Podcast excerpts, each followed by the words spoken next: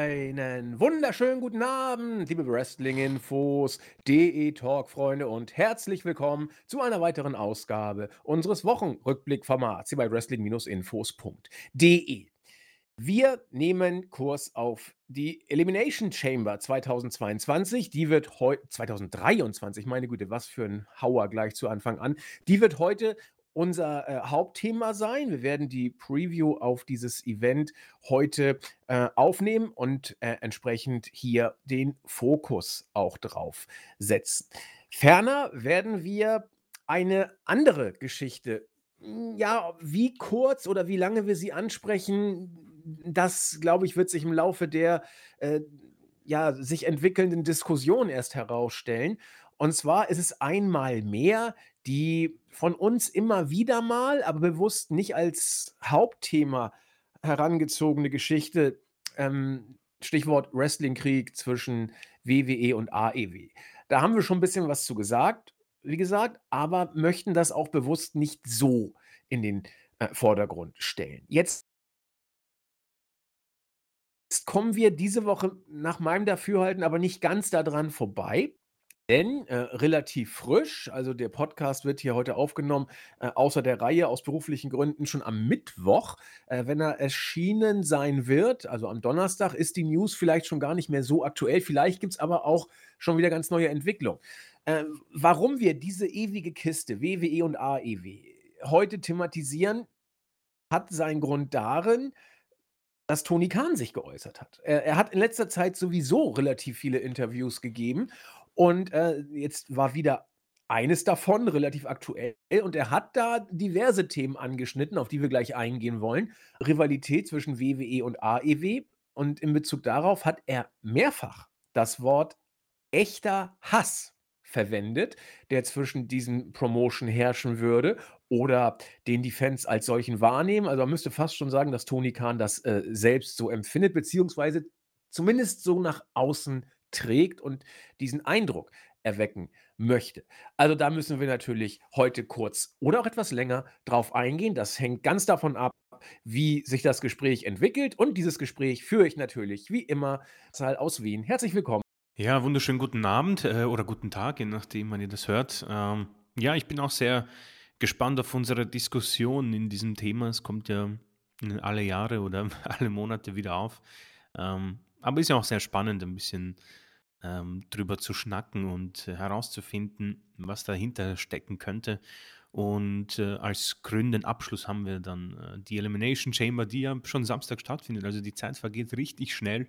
Und dann sind wir schon bald ähm, bei Mania angelangt und äh, werden sehen, wohin dann die Triple H-Ära, nenne ich sie mal, ähm, uns hinbringt. Also ich bin, bin sehr gespannt, auf was für einen Kontext wir kommen. Ja, das, äh, sehe ich genau wie du und ich habe mir gerade noch mal die Zusammenfassung von, ähm, Tony Kahns Ausführung gerade ähm, hervorgeholt. Das ist eine News, die relativ frisch am heutigen Mittwoch, äh, rausgegangen ist. Er hat in der John Chuckery Show und der The Dan Le Bartert Show, hoffentlich habe ich es einigermaßen richtig ausgesprochen, ähm, sich mal zu Wort gemeldet. Und wie gesagt, einer dieser ja, Aspekte, die dort behandelt wurden, ist eben dieser von vielen Fans so bezeichnete äh, Wrestling-Krieg zwischen WWE und AEW. Äh, es ist ganz interessant, dass Tony Khan öffentlich hier diverse Themen angeschnitten hat, die man eigentlich unter interner abbuchen würde. Und zwar äh, ist er an die Öffentlichkeit gegangen mit der vermeintlichen, ja, wie sag mal, Abwerbeaktion von WWE in Bezug auf AEW-Talente, dass man angeblich äh, von Seiten äh, des Marktführers WWE äh, an einige AEW-Worker gewandt hat, um ähm, zu versuchen, dass diese Worker aus ihren Verträgen rauszukommen, um die Kündigung zu erreichen, damit sie zu WWE gehen. Tony Khan selbst sagt ganz deutlich, äh, er hat davon unmittelbar nichts mitbekommen, nur mittelbar über die Berichte, die die ähm, die aus dem Mund der Worker selbst stammen, nämlich diese seien direkt an ihn herangetreten und hätten äh, das berichtet. Also ich will nicht sagen, sie haben gepetzt, aber sie sind, äh, nachdem diese vermeintlichen ähm, Aufforderung von WWE an die AEW AEW-Worker ergangen sind, sind besagte Worker dann wohl direkt oder nicht ganz direkt, auf jeden Fall in der Zeit danach, äh, zu Tony Khan gegangen und haben das erzählt. Das heißt, nur aufgrund dieser, ähm, Worker-Information weiß Tony Khan davon. Das heißt, er selbst hat keine unmittelbaren Beweise in Anführungszeichen, sondern eben nur die Zeugenaussagen. Ist aber interessant, dass Tony Khan damit an die Öffentlichkeit geht. Äh, genauso interessant, ähm, eigentlich schon eine echte Kanone, würde ich sogar sagen, ist, dass, äh, Tony Khan sich weiterhin geäußert hat über die Zusammenarbeit zwischen, äh, AEW und New Japan Pro Wrestling. Und auch hier lässt der am Marktführer eigentlich kein gutes Haar. Denn angeblich hat, ähm, WWE vertreten hier durch, äh, Nick Khan, also der WWE-Khan, äh, auch hier versucht, diese äh, Zusammenarbeit zwischen AEW und New Japan zu torpedieren, dahingehend, dass angeblich Tony Khan sich an äh, Nick Khan, pardon, WWE Khan, sich an New Japan gewandt haben soll, nachdem WWE davon erfahren hat, dass zwischen New Japan und AEW das Eis wohl zu schmelzen scheint, da der Frühling beginnt. Wir haben ja lange drüber gesprochen, zwischen AEW und New Japan gab es ja durchaus mehr als genug Stress, weil eben Kenny Omega ähm, aus Japan ja weggegangen ist und mit AEW dann diese Gründung von AEW forciert hat. Da war man in Japan überhaupt nicht begeistert. Wir haben da ja auch vor einigen Monaten, ja muss fast schon sagen, Jahren drüber gesprochen. Aber diese Eiszeit ähm, war dann in einer Tauphase und als WWE davon Lunte ge äh, gerochen hat, soll man wohl Direktkontakt zu New Japan aufgenommen haben und gesagt haben: „Hier, pass mal auf, äh, wollen wir nicht selber was zusammen machen?“ So eine exklusive Zusammenarbeit zwischen New Japan und WWE. So, das hat, äh, Tony Khan dann angeblich erfahren, hat in Japan angerufen, hat gefragt: „Ist da was dran?“ „Ja, ja“, sagten die Kollegen aus Japan, „das ist schon richtig, man ist an uns rangetreten, aber keine Panik, äh, wir trauen WWE nicht, wir ziehen das jetzt mit AEW durch. So, also das sind das sind interessante Geschichten. Also, ob das alles so ist, wir werden es natürlich erst recht nicht wissen. Wir haben da keine Insider-Information. Äh, wir können nur die Fakten bewerten. Und ich finde es sehr, sehr interessant, dass Tony Khan mit solchen Interna an die Öffentlichkeit geht. Ich finde es ferner interessant, dass Tony Khan in besagtem Podcast mehrfach, mindestens zweimal betont hat, dass dieser Krieg zwischen, äh, WWE und AEW tatsächlich auf echtem Hass basieren soll. Und, äh, deswegen sei diese ganze, äh, Wrestling-Geschichte derzeit gerade auch so interessant. Ich zitiere hier mal, äh, aus unserer News. Äh, Tony Khan sagte: „Ich denke, wir hassen uns wirklich und genau das ist das, was es zu einem spannenden Wrestling-Krieg macht, ja? Und am Ende dieser Show hat er eben auch noch mal, ähm, zum Besten gegeben, äh, dass dieser Hass eben da ist, echt sei und real. Jetzt kann man sich natürlich fragen, warum macht Tony Khan das? Also, wir wollen jetzt hier gar nicht diskutieren, ob dieser Hass echt ist. Ähm, das können wir nicht diskutieren. Wir können darüber diskutieren, äh, äh, ob der Hass zwischen WWE und AEW-Fans teilweise echt ist. Wenn man liest, was da auf unserer Startseite losgeht, muss man sagen, meine Güte, da sind schon, also sorry, wenn ich das jetzt so sage, aber da sind schon einige äh, Mails von Leuten, wo man denkt, was sind das nur für Hupen, was die da für einen Mist erzählen. Da muss man sagen, ja, wirkt manchmal schon recht echt, was da einige Deppen posten. Ähm, ob das zwischen WW und, äh, AEW dann, äh, promotionmäßig wirklich echt ist, das können wir natürlich nicht erahnen, nur mutmaßen. Worüber wir aber sprechen können, sind die Motive, warum Tony Khan das macht. Ich habe da eine Idee, würde den Ball aber erstmal Richtung Wien spielen wollen und, äh, Chris erstmal das Wort geben wollen in Bezug darauf, äh, was hältst du denn jetzt von diesen Äußerungen von Tony Khan und was könnte der Grund dafür sein, dass der gute Herr Kahn sich so geäußert hat. Äh, ja, vielen Dank für die Zusammenfassung erstmal. Ähm, ich habe auch diesen Ausschnitt nur mitbekommen, den Podcast selbst habe ich nicht gesehen oder gehört. Ähm, bin aber trotzdem ähm, sehr dankbar für die Zeit, in der wir leben, weil ich denke, sowas wäre vor langen Jahren nicht möglich gewesen, beziehungsweise wäre nicht ans Licht gekommen oder erst Jahre später. Mm, ich bin einerseits ein bisschen überrascht über die äh, diese Aussage, sie sie fällt schon auf, wenn du 'n bisschen über im Internet oder auf Twitter oder sonst wo, ähm, äh, scrollst oder liest, dann sticht das natürlich hervor und, ähm, am Anfang habe ich mir nicht so viel gedacht, habe mir gedacht: „Ja gut, puh, äh, äh, den habe das habe ich jetzt irgendwie äh, hätte ich dem Charakter nicht, ähm, äh, zugeschrieben.“ Auf zweiten Nachdenken oder wenn ich mehr mir mich damit befasse, ist es vielleicht doch nicht so überraschend. Ähm, vor allem, ich denke, man, äh, muss das auch mit Vorsicht genießen, diese Aussagen.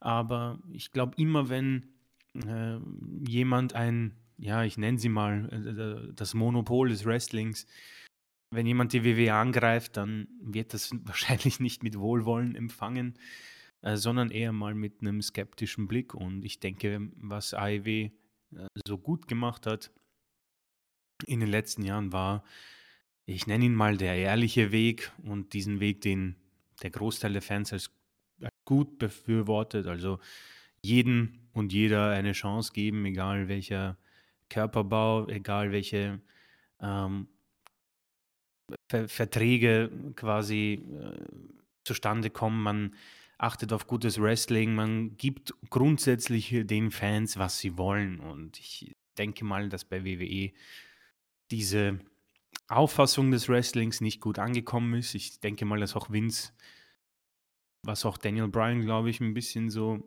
äh, bestätigt hat, es nicht wirklich verstanden hat. Ähm, dass quasi dieser Weg ein bisschen den echten von WWE kaputt schlägt. Äh, warum Tony Khan das selbst äh, warum er das macht, puh, da bin ich jetzt ein bisschen, äh, überfragt. Also, wenn ich drüber nachdenken müsste ähm, denke ich, es ist ein bisschen ein ein Versuch, ähm WWE in der Medienlandschaft, ähm, so einen Charakter aufzusetzen. Also, man nutzt diese diese Medien, um vielleicht sich auch in ein entsprechendes Licht zu rücken. Ähm, vor allem WWEs äh, Vergangenheit mit, äh, Vince McMahon, hm, vor allem in der jüngsten Vergangenheit, ähm, unterstreicht 'n bisschen seine Aussagen, wonach WWE es nicht versucht zu sabotieren, aber diese, ja, Anmachversuche an gewisse Worker und auch die versuchte, ähm ich möchte sie mal sagen, Zerschlagung der Partnerschaft zwischen AEW und New Japan. Das ist dann schon so ein bisschen der WWE-Charakter. Man man man kann das 'n bisschen so in diese Blase schieben und, ähm, Tony, ähm, hat in seiner oder in seinen Interviews dann den Versuch für mich gewagt, ein bisschen das Ganze zu unterstreichen und, ähm, auch ein ein neues Licht auf etwas zu rücken, das vielleicht so ein bisschen abgeflacht ist. Also, ähm, WWE hat ja auch ein bisschen Fahrt aufgenommen, muss man sagen. Die Triple H-Ära ist großteils positiv gesehen, würde ich jetzt mal behaupten. Die Shows, wie wir sie zusammengefasst haben, haben Sinn und Verstand. Es ist so 'ne frische Luft reingekommen. Auch wenn Vince McMahon, ja, quasi zurück ist, aber das wird auch gebremst durch weitere Klagen. Ähm, aber man hat so 'n bisschen Fahrtenwind aufgenommen, also wie in der Formel 1. Man hat sich 'n bisschen herangesagt am Windschatten von AEW und ähm, vielleicht nutzt er jetzt mal ein bisschen auch die Zeit, um auch wieder Aufmerksamkeit auf etwas zu setzen, was ja auch sehr für sehr viel Aufmerksamkeit sorgt. Und ich denke, äh, du hast auch angesprochen, es ist ein Thema, das, hm, aufheizt, also sehr großes Brennholz, das sehr, sehr schnell in Flammen aufgeht. Und, ähm, es wird wohl, äh, auch helfen, weil, wie gesagt, jede Publicity ist gute Publicity und wenn man einen Krieg anspricht zwischen zwei Promotions, dann ähm, ja, wird das den Ratings sicher nicht schaden. Aber ähm, am Anfang war ich überrascht, aber auf zweiten Blick ähm, dann auch wieder nicht. Ja, vielen Dank. Also ich äh, habe mir da ja, wie gesagt, auch so ein paar Gedanken gemacht und du hast diese Sachen, die mich so umgetrieben haben, ist falsch, aber auf die ich gekommen bin nach dem ersten Lesen des Interviews auch schon ein zweimal in deinen Ausführungen angedeutet. Und zwar glaube ich, dass Tony Khan so ein bisschen die Flucht nach vorn ist falsch. Das das will ich damit auch nicht sagen, aber das Blatt umdrehen wäre auch nicht ganz richtig. Aber ich glaube, dass Tony Khan vielleicht versucht, so 'n bisschen auf 'n Busch zu klopfen in Anführungszeichen jetzt mit diesen, äh, Äußerungen. Aus aus diversen Gründen. Äh, zum einen, du hast gesagt, meines Erachtens auch zu Recht, äh, Triple H hat für das WWE-Produkt, das er abliefert, seitdem er in Charge ist, größtenteils positive, äh, Kritik und, äh, positives Feedback bekommen. Natürlich war da auch nicht immer alles Gold, was glänzt, aber wenn man als durchschnittlicher Wrestling-Fan drauf guckt, bekommt Hunter weltweit eher positive Reaktionen. Das WWE-Produkt wird, ähm, in aus einer anderen Perspektive jetzt verstärkt von einigen von vielen, will ich sagen, wahrgenommen. Und, äh, man hat mit der Bloodline eine Storyline, die durch die Bank weg positiv bis überragend, äh, gesehen wird und die die Shows auch trägt. Das muss man ganz einfach sagen. Die Bloodline-Storyline trägt die Weeklies, sie trägt die Pay-per-Views und sie überstrahlt auch vieles, wo durchaus noch Baustellen sind. Das haben Chris und ich auch immer betont. Aber sie überstrahlt eben auch viel, so kann man's ja auch sehen. So, und, äh, Tony Khan seines Zeichens hatte in den vergangenen Monaten 'n paar kleinere Problemchen. Ich will jetzt hier gar nicht über TV-Rating sprechen, die, wie Jens ja auch gesagt hat, äh, keinesfalls rückläufig sind, wenngleich, auch das muss ich noch mal betonen, da einige Ausgaben bei waren, die ratingtechnisch nicht der Knaller waren. Gleichwohl, wenn man sich die TV-Entwicklung im Großen und Ganzen anguckt und, ähm, die Zahlen der Vorjahre, kann man bei AEW mit den TV-Ratings durchaus absolut zufrieden sein. Das ist nicht wirklich ein Rückschritt zu erkennen. Von einigen Rausreißern, wie gesagt, mal abgesehen. So, das sind also nicht die Probleme, die Tony Khan hat. Aber Tony Khan galt in den ersten Jahren als der, ja, wir haben es mehrfach angedeutet, Messias, der uns das WWE-Konkurrenzprodukt bringt und wo auch alle nur Freunde sind und wo wie ein, äh ja, äh, Camp für Wrestler, die bei WWE und anderswo die Nase voll haben: „Kommt zu uns, wir geben euch, äh, ein eine ein Refugium und bei uns könnt ihr euch entfalten. Ihr kriegt, äh, Freiheit bei den Storylines, ihr könnt alle Spots zeigen, die ihr wollt“ und so weiter und so fort. Von diesem Gimmick lebte AEW ja jahrelang. Und das gab einige hm, Risse in diesem AEW-Gimmick und wo Tony Khan wirklich öffentlich nicht gut aussah. Das das äh, die Kritik hat er auch von vielen Seiten bezogen, meines Erachtens nachvollziehbarerweise bezogen, war die ganze Affäre um CM Punk und den Nachgang um CM Punk. Da saß Tony Khan in der Pressekonferenz und CM Punk hat mit ihm gemacht, was er wollte, ist mit ihm Schlitten gefahren, sozusagen, in dieser besagten, wo's danach diese Backstage-Prügelei war. Und auch in der, äh, Phase danach sagten viele, dass Tony Khan sich da nicht wirklich, äh, wie wie derjenige verhalten hat, der die Zügel in der Hand hält, in Anführungszeichen. Natürlich kann man das auch anders sehen. Er wird seine Pläne gehabt haben, aber, äh, das war der der äußere Eindruck.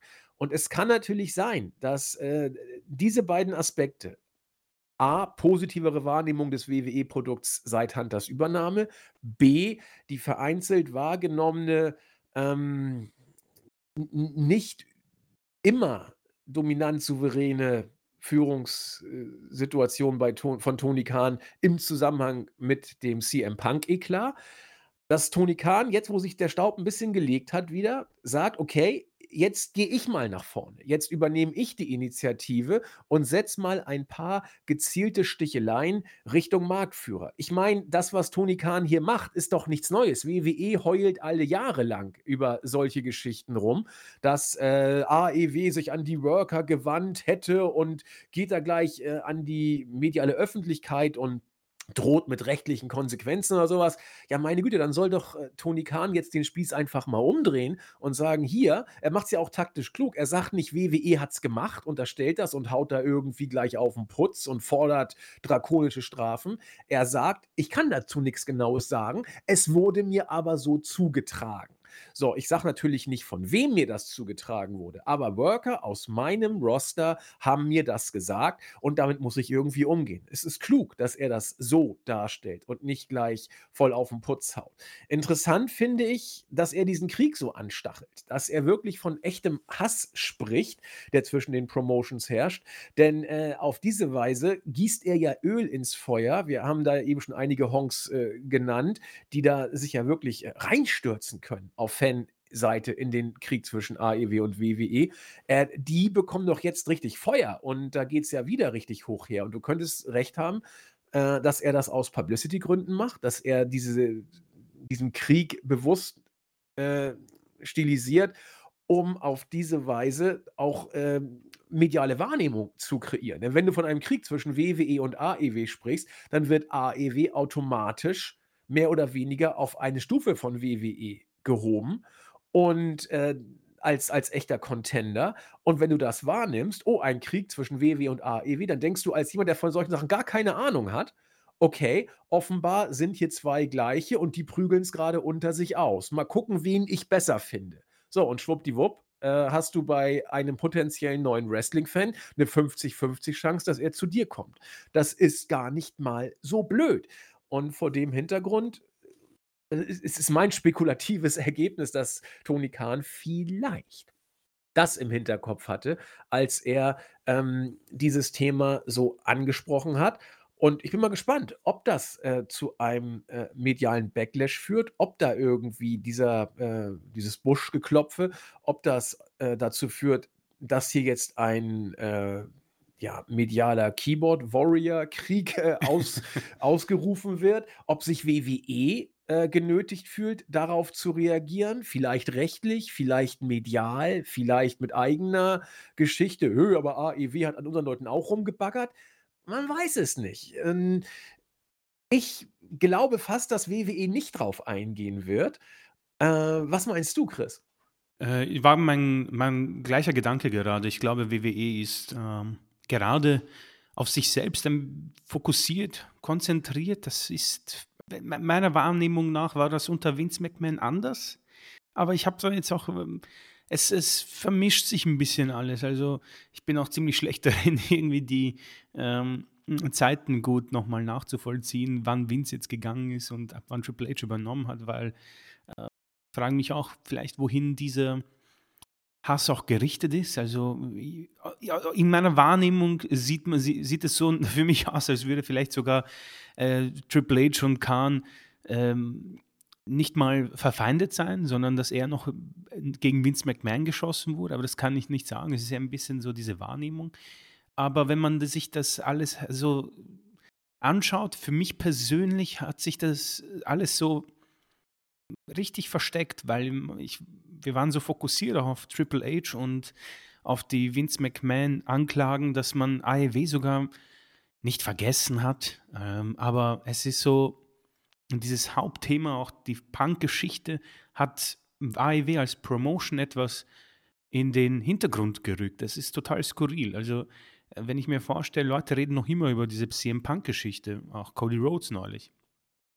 Und zusammen mit diesem äh, Triple H-Faktor glaube ich, dass WWE im Moment nicht wirklich auf AEW schaut. Ich kann mich natürlich irren, aber man wird sich wohl Verträge anschauen. Also wenn ich, wenn etwas unter Triple H äh, für mich ziemlich sicher feststeht, ist, dass dieser Mann sich die Free Agents und äh, die Verträge von Superstars ansieht, die nicht in seinem Roster sind. Ob er sie nutzt oder nicht, ähm, das ist dann seine Sache, aber mir kommt das Gefühl irgendwie hoch, als würde er besser damit leben, wenn Leute nicht bei AEW sind, beziehungsweise keine Free Agents. Also so würde ich das einschätzen in seiner ähm, Amtszeit zurzeit.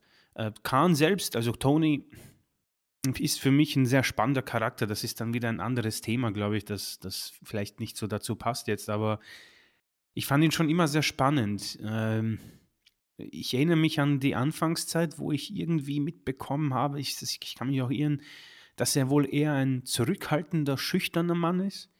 Aber mit der Zeit habe ich irgendwie mitbekommen, oder es ist, ist für mich das komplette Gegenteil aufgetreten. Also er ist sehr medial ähm, vertreten und er ist ein sehr moderner Geschäftsführer, sage ich mal. Also, es ist eher so er passt sehr gut in diese Zeit als als Promoter. Und das kann Vor und Nachteile haben. Also, über die Nachteile hast du auch schon ein bisschen an die hast du angekratzt.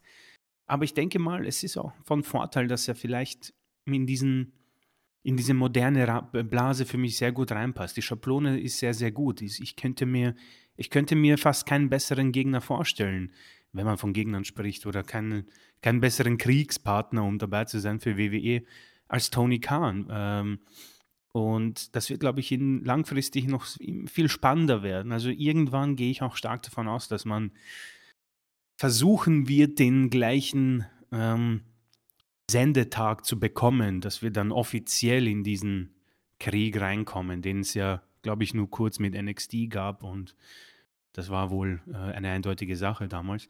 Ähm, aber fürs Erste, vor, solange das noch nicht eingetreten ist, nutzt er halt hin und wieder mal die Gelegenheit, um uns daran zu erinnern.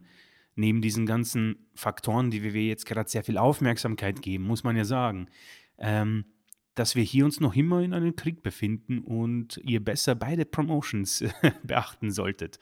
Ähm, unabhängig davon, ähm, wie, vor, wie jede Promotion äh, vorangeht. Ja. Witzigerweise muss man ja sagen, dass sich WWE ähm, mehr an AEW angepasst hat von der ersten Zeit. Ja. Und AEW passt sich gerade an WWE von, ja, so vor äh, die letzten vier, fünf Jahre, zehn Jahre an. Also nicht falsch verstehen, noch weit weg, aber ich finde, dass AEW gerade den Entertainment-Faktor etwas pusht. Und WWE pusht sogar das Wrestling jetzt. Und das ist ganz, ganz spannend jetzt, muss ich sagen. Ich finde die eine Aussage ganz interessant, die du gerade noch mal gesagt hast. Ähm, Tony Khan erinnert uns jetzt daran, dass es diesen Wrestling-Krieg gibt. Und das finde ich eine sehr schöne Aussage und das das geht so in die Richtung, die die ich als Punchline auch gebracht hätte. Meinte ich ja auch vorhin, Tony Khan bezweckt damit ja vielleicht irgendetwas. Also, er er will ja etwas damit erreichen. Und, ähm, wenn man eben von diesem Wrestling-Krieg spricht, wenn man das denn überhaupt so bezeichnen möchte, ja, also bitte immer im Anführungszeichen das Ganze sehen, dann wird, äh, AEW davon, glaube ich, erstmal eher profitieren. Das taten sie von Anfang an, weil sie die Alternative zu WWE waren. Das war eben die Promotion, die den Wrestling-Fans das gegeben hat, was sie wollten. Und, äh, jetzt, äh, hat sich das so ein bisschen ich will nicht sagen abgekühlt, aber AEW macht sein Ding und WWE macht äh, sein Ding.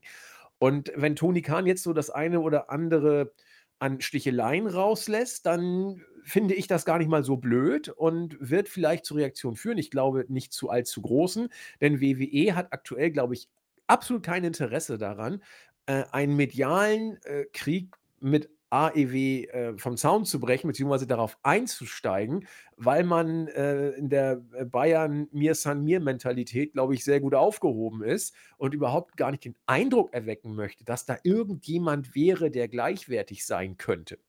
Und deswegen äh, bin ich mal Vergleich. gespannt. Und deswegen bin ich mal gespannt, was, was passiert. Ähm, unter Vince äh, hätte ich doch sehr damit gerechnet, dass da irgendwie irgendwas äh, kommen könnte. Aber jetzt, äh, unter Hunter hm, gut, Hunter ist nur Chief of Creative, ja, also, ähm, Vince soll sich ja angeblich bisher aus allen mehr oder weniger rausgehalten haben und, äh, Tony Khan sowieso Nick Khan, pardon. Und, äh, wenn man den Gerüchten Glauben schenken will, ist bei WWE derzeit intern sowieso alles auf Verkauf ausgerichtet, ja? Da da hat man für so 'n Kinderkram sowieso mal grad gar keine Zeit. Äh, wobei ich immer noch nicht peile, warum man bei WWE den Verkauf so fokussiert. Aber gut, das ist eine ganz andere Geschichte, über die man einen weiteren Podcast machen könnte. Äh, Jens äh, hatten wir ja vor einigen Wochen mal dabei. Da haben wir das Thema äh, am Wickel gehabt. Äh, da fehlen uns aber die Einblicke. Und spannend ist es tatsächlich, warum äh, Vince so auf die Tube zu drücken scheint, was den Verkauf von WWE angeht. Ist jetzt ein bisschen ruhiger geworden in den letzten Wochen diesbezüglich, aber mal gucken. All das werden wir weiter verfolgen und man kann immer herrlich vom Hundertsten ins Tausendste kommen, wenn man solche Sachen äh, einmal anspricht, weil irgendeiner wieder irgendwas gesagt hat. Ja, da sind wir natürlich nicht anders und müssen ja da ordentlich einen auslabern.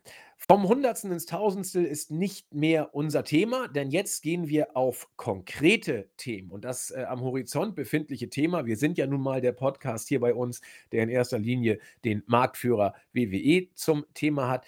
Äh, das nächste konkrete Thema ist die Elimination Chamber, die im, ja, wenn wir Donnerstag jetzt äh, on air sind, die äh, übermorgen dann wenn Donnerstag das Ding kommt, stattfindet, nämlich am Samstag. Wieder mal hat man den Pay-Per-View auf den Samstag gesetzt. Für viele eigentlich eine gute Idee. Ich fand es immer gut. Mir haben diese Sonntags-Pay-Per-Views immer nicht so richtig gefallen. Ähm, Samstag finde ich deutlich besser und ich weiß, dass viele es auch so sehen. Äh, es ist jetzt das äh, wiederholte Mal, dass WWE das tut. Nicht schlecht. Gut, damit rein in die Show. Ähm, ich sag mal, interessante Card äh, da ist, äh, um es mal positiv zu sagen, für jeden was dabei. äh, äh, ja, fangen wir doch einfach mal an mit einem Match, das wir schon einige Male gesehen haben, das bei Raw auch aufgebaut wurde, beim Royal Rumble sowieso. Chris kann dazu gleich noch ein bisschen was sagen, wenn äh, wir diesen Aufbau, Aufbau bei Raw noch einmal ähm, ja, final zusammenfassen wollen. Es geht um die Paarung Bobby Lashley gegen Brock Lesnar. Wir haben ja zuerst gedacht, okay, das wird man uns bei Mania geben. Da war ich so Mixed Emotion mäßig davor. Jetzt, wo wir es bei der Chamber kriegen, finde ich es ehrlich gesagt richtig, richtig gut. Denn, wie ich letzte Woche schon gesagt habe, das heißt, wir werden es nicht bei WrestleMania bekommen. Also hoffentlich nicht. Das wäre dann wirklich zu viel äh, des Guten. Ähm, ja, die Frage ist eben also zwei Sachen machen mich hier sehr neugierig. Äh, wie werden sie es worken? Stiff, kurz oder lang? Ähm, ich würde ja mich immer freuen, 10 bis 15 Minuten Power. Äh, ich weiß nicht, ob die beiden noch 15 Minuten Vollpower gehen können. Sie sind beide äh, über die 45 weg und deswegen bin ich da etwas vorsichtig, aber bin trotzdem sehr auf das Match gespannt. Deswegen die erste Frage: Wie wird man es wrestlerisch und matchtechnisch aufziehen? Und das Zweite, wie geht es danach weiter? Sowohl für den einen wie für den anderen.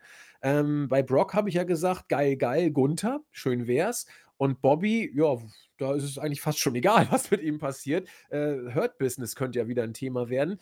Aber bevor wir auf das Match äh, als solches eingehen, hat Chris noch den finalen Aufbau von Raw. Ja, genau. Also bei Monday Night Raw hat man ein äh, Vertragsunterzeichnungssegment äh, schon in der Vorwoche offiziell gemacht und in seiner ja mittlerweile sehr ähm, normalen Manier kam Brock Lesnar heraus, großer Pop und es gab so eine coole Aufnahme von ihm, wie er einem Kind ähm, das Hut gegeben hat quasi als gro großer Babyface und dann nimmt er ihn einfach weg und lacht ihn aus. Also der Mann ist äh, so großartig.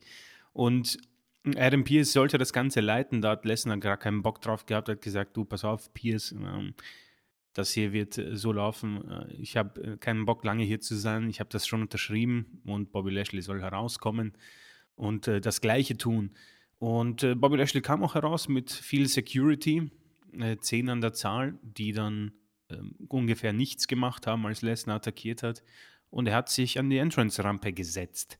Er hat gesagt, das läuft so, wie er es möchte. Ähm, interessanter Ansatz, für mich aber ein bisschen unglücklich für Bobby Lashley. Er hat gesagt, es läuft wie er will. Am Ende läuft es irgendwie genauso, wie es Lesnar wollte. Lesnar wollte von Anfang an das Match bei Elimination Chamber. Er wollte von Anfang an ein Singles-Match und ähm, ja, ähm, das Ganze ist dann genauso abgelaufen. Man hat hier wahrscheinlich sehr kurzfristig auch etwas gesucht für Lashley, der in einer Tweener-Rolle steckt. Habe ich auch schon in der Vorwoche angesprochen. Ein bisschen unglücklich für ihn, aber alles in allem äh, braucht es für die beiden eh nicht viel. Das lebt von, vom, von der Präsenz von Lesnar, muss man sagen, aber auch von, dem, von der Darstellung von Bobby Lashley, der eine unfassbare Entwicklung noch genommen hat in seiner zweiten WWE-Amtszeit. Wenn man das Lana, wenn man die Lana-Katastrophe vergisst, war das alles sehr, sehr sauber. Ähm, wie es danach weitergeht, also ich hoffe hier persönlich auch auf ein Brock Lesnar gegen Goldberg WrestleMania 33 Match. Also acht Minuten einfach voll drauf. Und am Ende, ich glaube, das hast du in der Vorwoche angesprochen, macht irgendwie ein Eingriff von Gunther und Lashley gewinnt das Ding und dann haben wir schon die ersten Anzeichen für WrestleMania zwischen ähm, eben jenen Gunther und Brock Lesnar, was, glaube ich, sehr viele sehen möchten. Für Bobby Lashley, ähm, ja, Problem für ihn ist im Moment der fehlende Welttitel bei Raw. Sonst wäre das natürlich ideal für ihn, in Richtung WrestleMania vielleicht dort zu attackieren. So könnte es Richtung United States Championship geben, zusammen mit dem Hurt Business. Hätte ich auch kein Problem damit. Das hat damals perfekt und wunderbar funktioniert.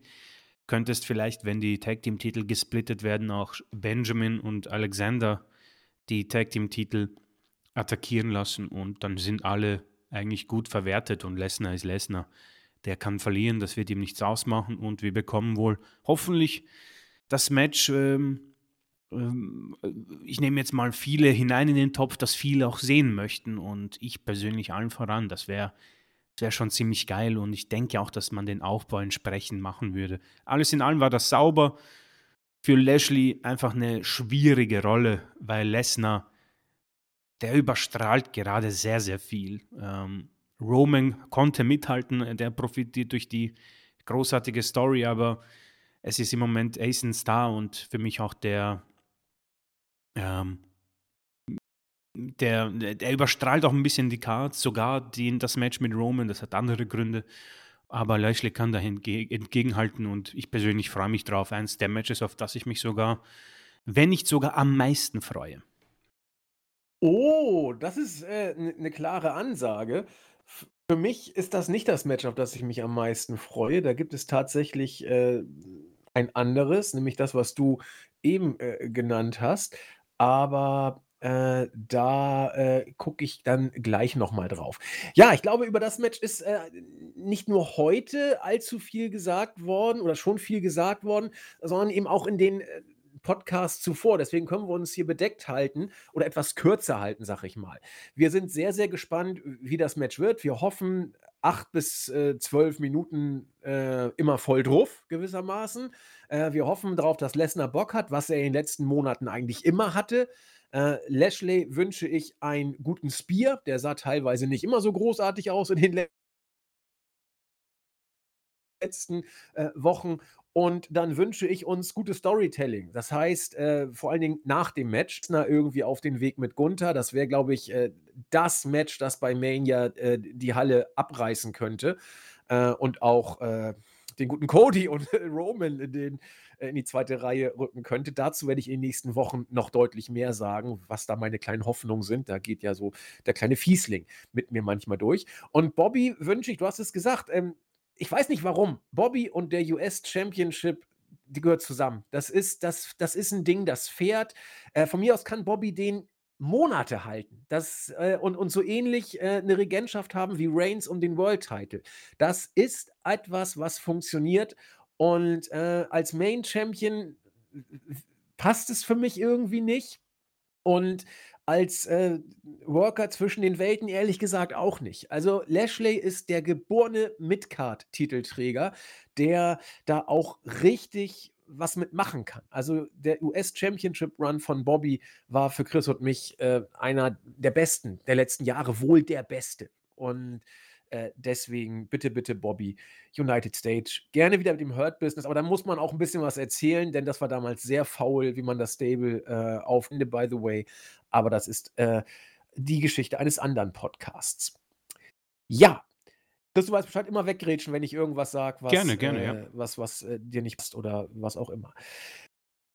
Edge und Beth Phoenix gegen Judgment Day. Uns wurde vorgeworfen, ich greife mal kurz äh, eine Userstimme auf, dass wir häufig das Gleiche sagen. Ja, die Kritik kann ich anerkennen, gerade was Edge und äh, den Judgment Day angeht, kann ich da nicht mal widersprechen. Das ist leider ein Fakt. Ähm, und auch hier würde es mir schwerfallen, jetzt äh, die Blümchen der Innovation zu pflanzen. Ich, alles, was ich jetzt sagen würde über dieses Mixed Tag Team Match zwischen Edge und Beth Phoenix gegen Finn Balor und Rhea Ripley, würde auf bekanntes oder auf Bekanntem aufbauen. Deswegen versuche ich eine andere Geschichte zu erzählen, wofür wir auch ein bisschen Kritik geerntet haben, nämlich unsere Lobeshymnen für Rhea Ripley.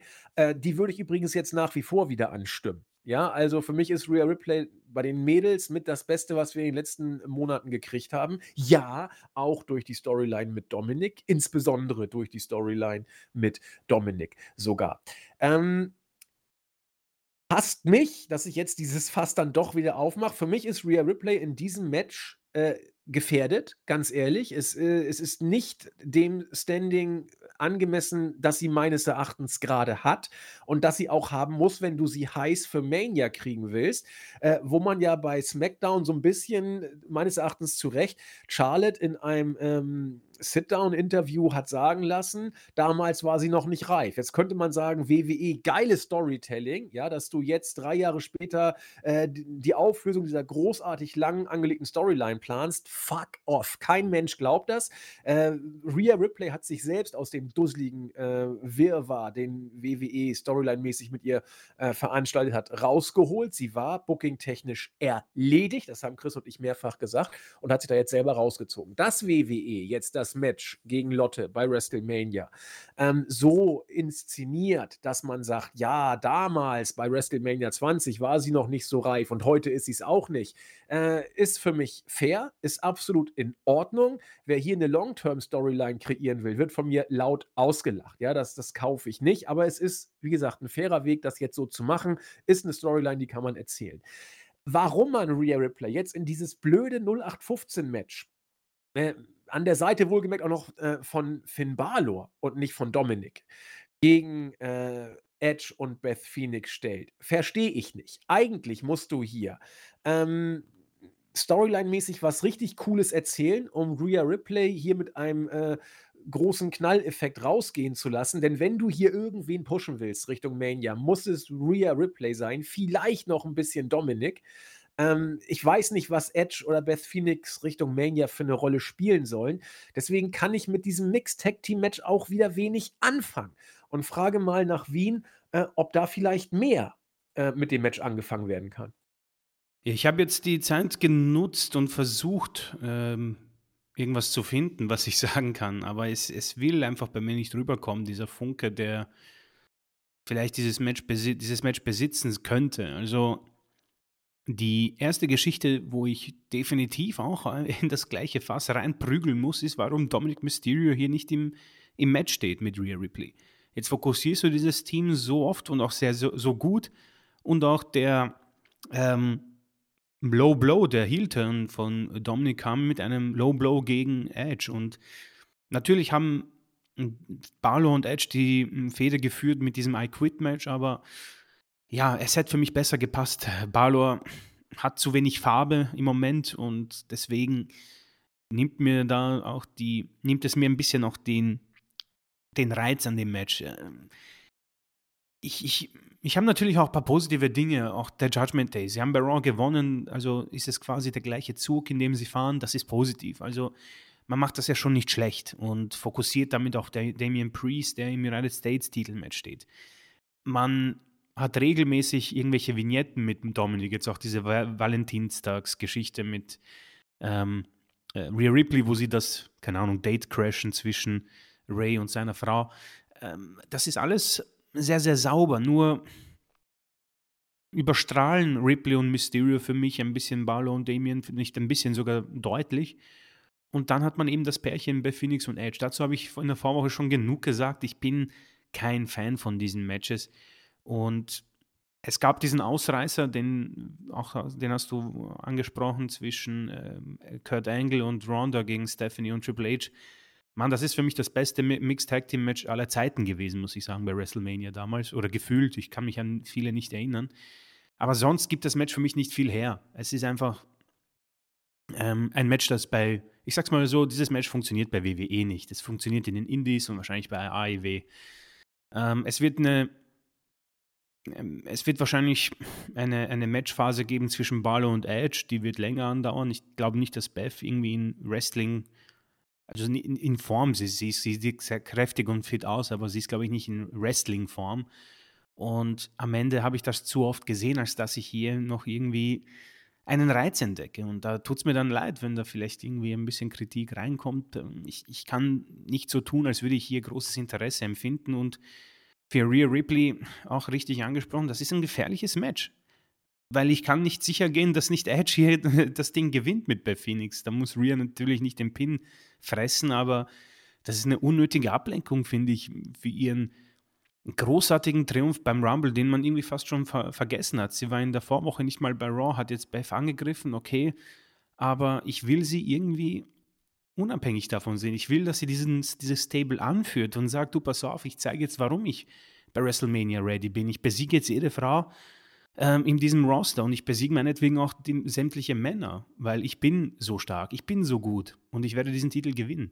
So kommt mir das so vor, als würde sie sich da mit einer Teilzeit-Wrestlerin auf irgendwas ein, äh, auf, äh, mit irgendwas einsetzen, was überhaupt keinen Sinn macht. Ja? Das ist ein Spiel, das hat sie nicht mal begonnen, sondern das hat Edge irgendwie begonnen mit äh, Finn Balor, äh, beziehungsweise mit Damian Priest. Also, äh, es gefällt mir nicht. Ich habe keine Lust auf dieses Match und werde damit nicht warm werden. Und ähm, wie gesagt, es tut mir auch leid, aber die wichtigsten Faktoren oder die wichtigsten Protagonisten wurden hier meinetwegen, meiner Meinung nach auch vergessen. Dominik hätte statt Finn hier antreten müssen. Ja, denke ich eben auch. Und ähm, damit wir uns dann nicht immer in, in die gleiche Kerbe redend ähm, Kritik zuführen, halten wir uns vielleicht auch hier gerne kurz. Ähm, unsere ja, Podcast-Hörerinnen und Hörer, die das regelmäßig verfolgen, kennen unsere Auffassung dazu. Und ich finde es faszinierend. Und das sagt viel. Und es ist schade für Edge, den nochmal, ich betone das, den Chris und ich unglaublich schätzen. Ähm, wenn du die Paarung hast, Edge und Beth Phoenix gegen Finn Balor und Rhea Ripley, wenn du dann sagen musst, dass Edge und Beth Phoenix hier mit Abstand die äh, farbloseren von mhm. beiden sind und du auch noch sagen musst, dass man eher Finn Balor gegen Dominic Mysterio ausgetauscht haben möchte von unserer Seite, äh, dann sagt das viel über das aktuelle Standing von Edge aus. Und wir haben es betont, ähm, es liegt gar nicht so sehr an ihm, es liegt an vielen Faktoren, die er gar nicht beeinflussen konnte. Und äh, deswegen, die Platte will ich nicht wieder auflegen. Wir haben uns dazu häufig geäußert. Insofern, wenn ihr es genauer nachhören wollt, ähm, in unserem Podcast-Archiv könnt ihr gefühlt in jedem zweiten Podcast da Näheres zu hören. Dann kommen wir zu den Chamber-Matches. Wir haben bei den Mädels Asuka gegen Liv Morgan, gegen Nikki Cross, gegen Raquel Rodriguez, gegen Nettie und Carmella.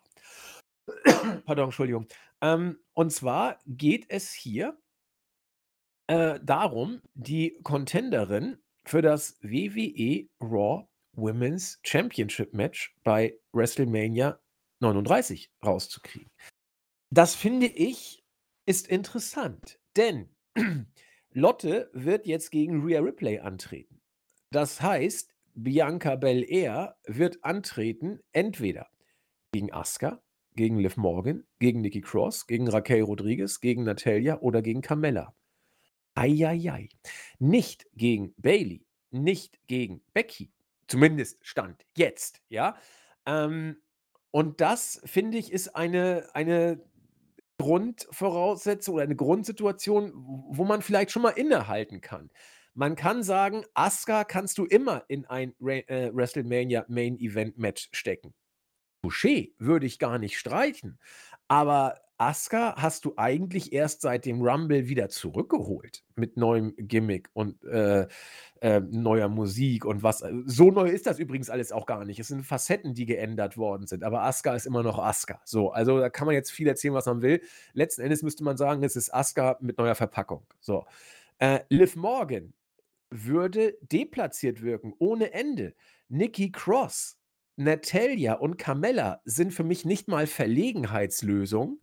Und Raquel Rodriguez kommt immer mehr over. Es sei ihr auch gegönnt und ich will das auch gar nicht madig reden. Im ganz im Gegenteil. Ich finde es super, dass Raquel äh, Rodriguez immer mehr overkommt. Ich sehe auch äh, Charisma bei ihr. Da, da hatten wir auch ein bisschen äh, äh, Gegenwind äh, aus der Hörerschaft zu, äh, ähm, ja, zu verzeichnen, weil man uns vorwarf, das Star-Appeal nicht zu erkennen. Nochmal, äh, Superstar-Appeal kann ich da erahnen, aber es springt mich noch nicht an derzeit.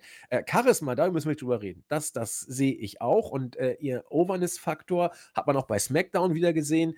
Äh, man muss nur ihren Namen nennen, da gibt es Pops. Das ist bemerkenswert. Gleichwohl sehe ich hier eigentlich keine Contenderin, die ich, äh, zwingend, äh, im WrestleMania-Match sehen würde. Da wär's sorry, wenn man die letzten Monate sich anguckt, da wäre eine Becky Lynch deutlich besser und auch eine Bayley noch besser. Und das sage ich nicht, weil ich großer Fan der beiden bin, sondern weil das Booking und die Fanreaktion es einfach hergeben. Die anderen Mädels wirken für mich irgendwie entweder noch nicht reif oder nicht mal ansatzweise reif, in einem WrestleMania-Match zu stehen. Wenn ich mich hier nur auf das Chamber-Match als solches fokussieren wollte, hätte ich hier eine Paarung, die bei mir auch, äh, ein fragendes Gesicht hinterlässt. Denn ich kann man kann es auch positiv sagen. Äh, man kann auch gespannt sein, denn ich habe überhaupt keine Ahnung, was mich hier erwartet, ganz ehrlich. Das kann ganz nett werden. Es kann richtig, richtig schlecht werden. Es kann richtig schlecht werden, wenn hier Nettie und äh, Carmella äh, irgendwie meinen, die Matchführung übernehmen zu wollen. Raquel Rodriguez stand noch nicht einmal in einem ansatzweise äh, vorhandenen Match. Nikki Cross ist die große Wundertüte, die kann alles. Liv Morgan muss man mal sehen und Asuka kann jedes äh, Match gut wirken. Aber ob das hier harmoniert, äh, boah, vermag ich nicht zu sagen. Und so sehe ich diesem Match doch äh, mit vielen Fragezeichen entgegen und bin gespannt, wie es in Wien ankommt.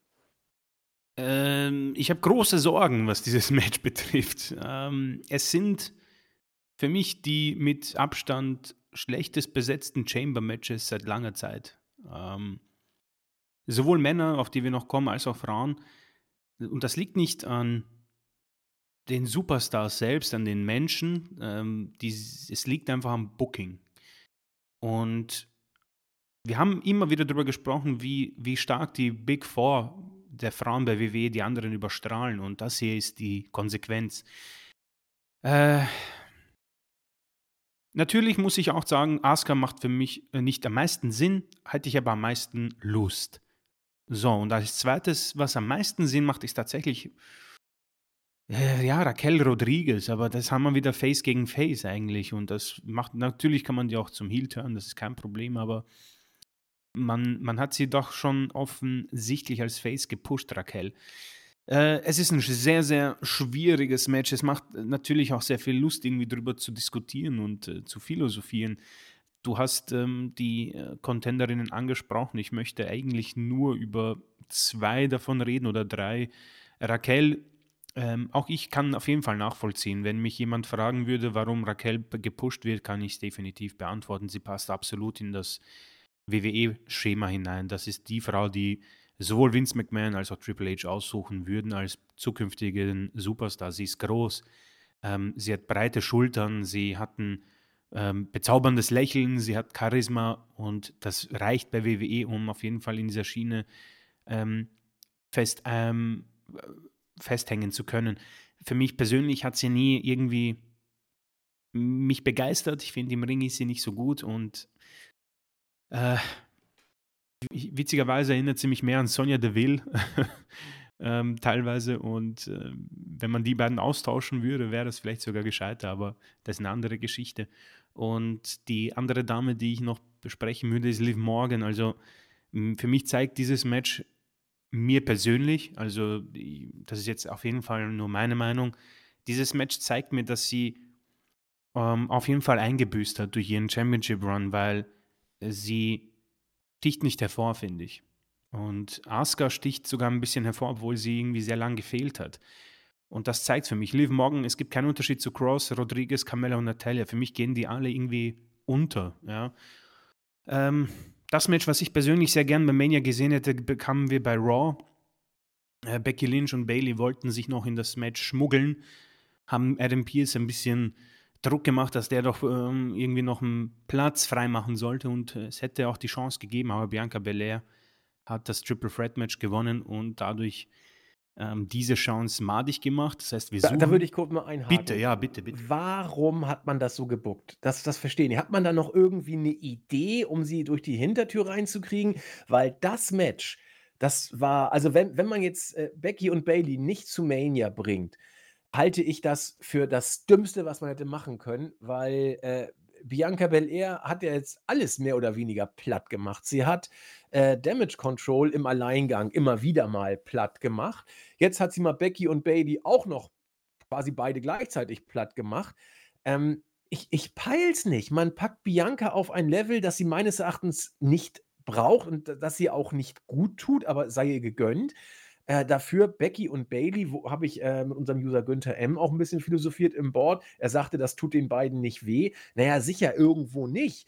Aber ähm, Bailey und Becky, habe ich auch gesagt, sind eben keine Brock Lesners. Dem ist es scheißegal, ob er. Also, du würdest ihn auch so ein Match übrigens nicht verlieren lassen. Das, ist, das kommt auch noch dazu. Ich verstehe nicht, wo man da hin will. Hast du eine Theorie, warum man das so gebuckt hat? Wenn man da nicht irgendwie noch einen Plan B in der Hinterhand hat, halte ich es für einen schweren Fehler. Ich persönlich habe auch gehofft, dass eine von denen noch reinkommt. Ähm, irgendwo hätte Bailey sehr gut reingepasst, weil sie ist der Heel und mein Gott, dann bringst du das halt nochmal. Und Bailey gegen Bianca Belair kaufe ich für Mania. Äh, Becky sowieso. Becky Lynch ist für mich äh, sehr, sehr stark. Sie ist in ihrem Modus drin, das passt.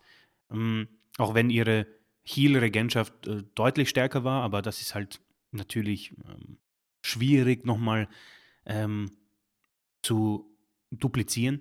Äh, ich persönlich glaube, zu gelesen zu haben, ich, ich glaube nicht, dass ich es beim Observer gelesen habe, aber wenn man schon Lita zurückgebracht hat, habe ich auch irgendwie Trish Stratus erwartet und dann ein Six Women mit Damage Control auf der einen Seite und auf der anderen Seite Lita, Trish und Becky weil man sie absichtlich, okay. weil man sie absichtlich raushält. Das ist aber auch das Einzige, was du da machen kannst, in Ordnung. Und auch das würde ja. irgendwie trotzdem komisch klingen. Ja. Ich, ich persönlich hätte keine Lust darauf. Trish Stratus nee, nee. war ewig nicht im Ring. Und Lita, ich meine, ihr Match gegen Becky Lynch damals war schon gut. War okay. Also das ist schon in Ordnung. Aber es wäre eine Verlegenheitslösung und ich glaube, bei mir spielt halt eine große Rolle. Ich möchte irgendwo nochmal Bianca Belair gegen Becky Lynch sehen. Es hat letztes Jahr sehr viel Spaß gemacht und wahrscheinlich wäre ich dann eh enttäuscht. Also geht das vielleicht sogar klar, aber man,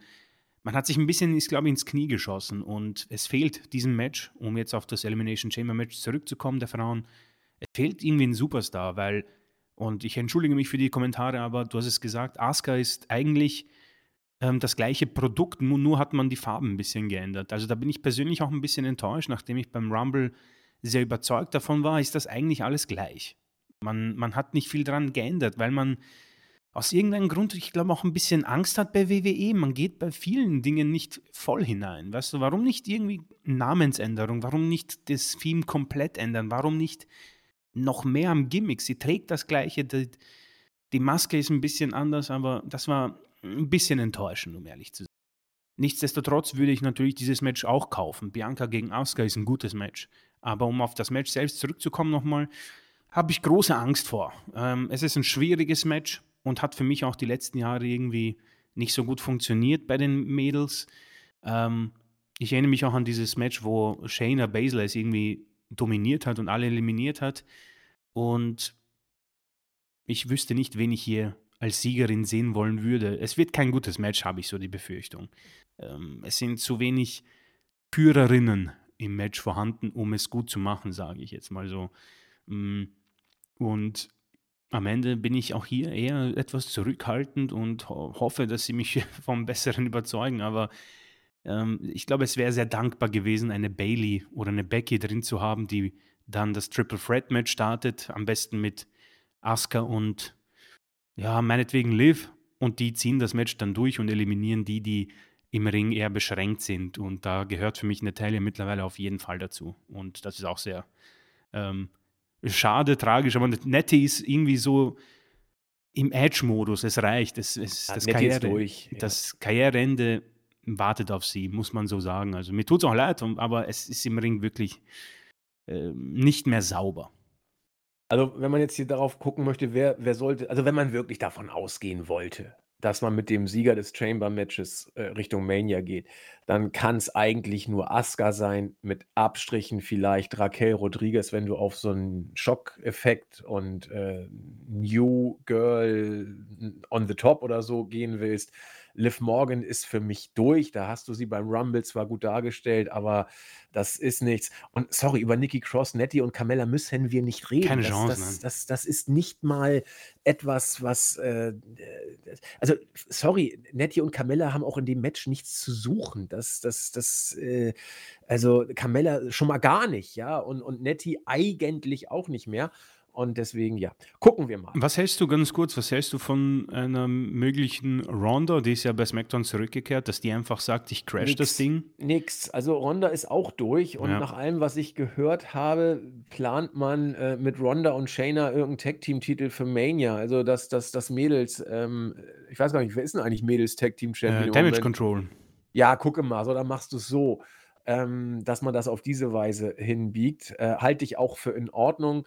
Ähm, alles ist gut, was Ronda aus'm Titelgeschehen erst mal raushält, Mhm. denn noch 'ne Ronda-Verlegenheits äh, Titelregentschaft brauchen wir so schnell nicht.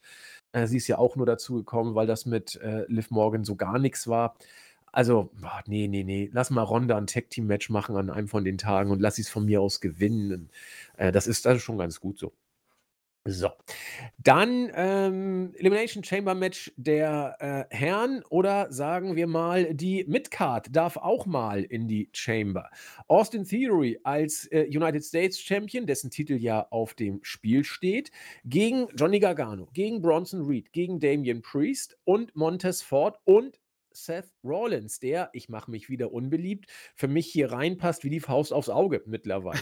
Das, äh du kannst Rollins überall einsetzen. Er macht überall 'n guten Job. Er sticht nirgendwo mehr raus, er fällt aber auch nirgendwo mehr ab. Du hättest Rollins ohne Probleme in die, äh, ähm, Main Eventer Chamber packen können, wie auch in die Midcard Chamber. Es macht keinen Unterschied. Das kannst du als großes Kompliment für Rollins sehen. Das kannst du auch 'n Zeichen als ein Zeichen für seine, äh, Austauschbarkeit sehen. Fans und Kritiker, äh, werden das so interpretieren, wie sie's mögen.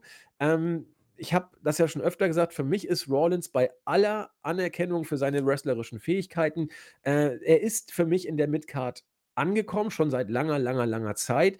Äh, ich weiß auch nicht, woran es liegt. Äh, ich finde viele finden ja auch sein Gimmick so gut und so. Nein, nein, nein, äh, ich komme da nicht mit, will ich auch nicht weiter vertiefen. Äh der der Mehrwert dieser Chamber ist, äh, überschaubar, will ich mal sagen, denn es geht eben nur um die United States Championship. Wer will das sehen?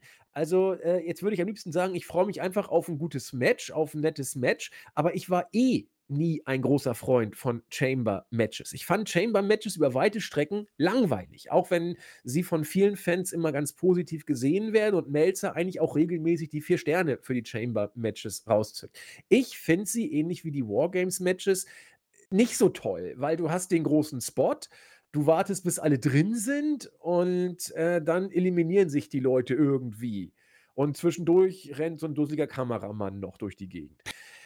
Das ist die Chamber. Und jetzt hast du nicht mal so 'n Spannungseffekt, deswegen glaube ich, dass das Match schon ganz gut wird, denn du hast mit Bronson Reed, mit Montez Ford, mit, äh, Johnny Gargano, mit Priest Leute und auch Theory, Leute, die jung sind, die heiß sind, die hier wirklich was zeigen wollen. Das ist für die die Bühne, auf der sie sich präsentieren können. Du hast mit Rollins, der immer ein dankbarer Gegner ist und mit dem du eigentlich immer gut aussehen kannst.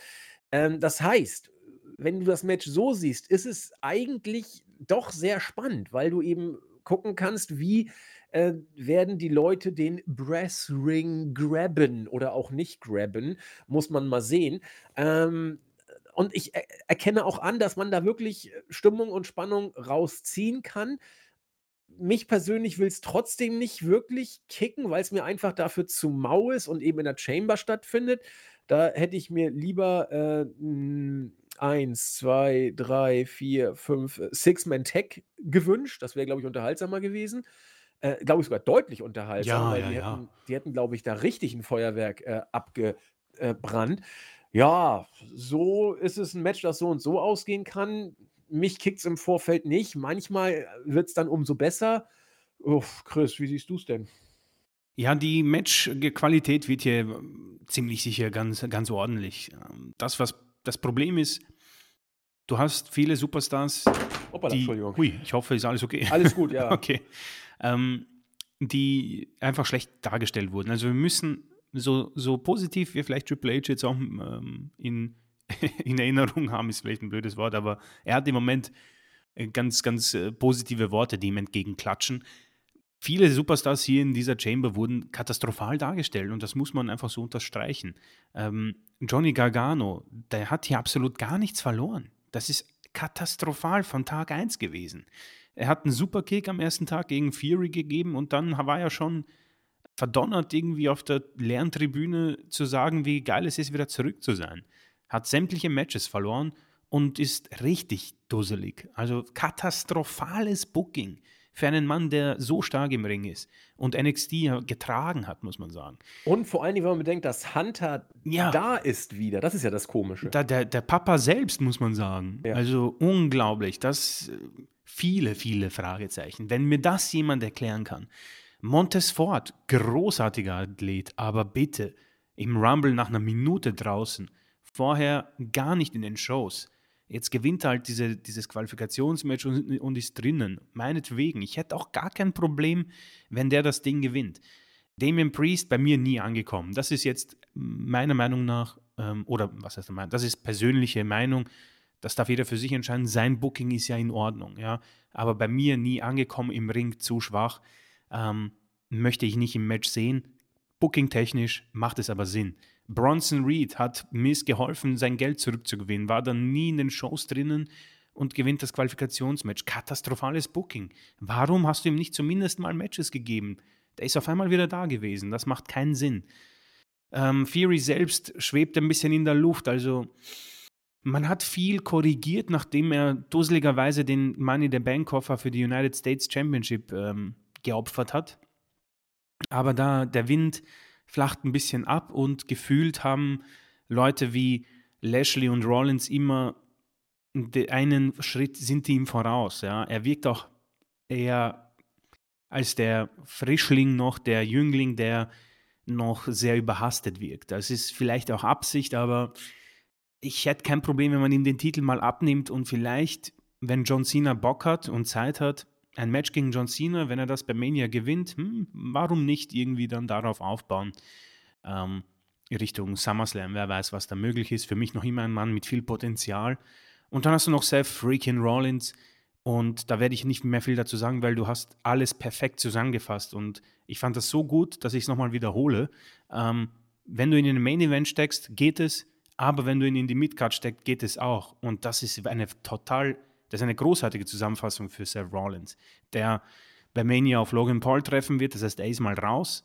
Ähm, und ich persönlich Übrigens würde- eine ne richtig gute Ansetzung bei ja, das, das wird ein geiles Match werden. Ich muss sagen, ich bin kein Fan noch immer von Logan Paul irgendwie. Ich weiß nicht, der wird bei mir charakterlich einfach nie ankommen, aber das wird ein geiles Match, auf das ich mich freue. Ja. Also ähm, gute, gute Wahl für, ähm, für WWE.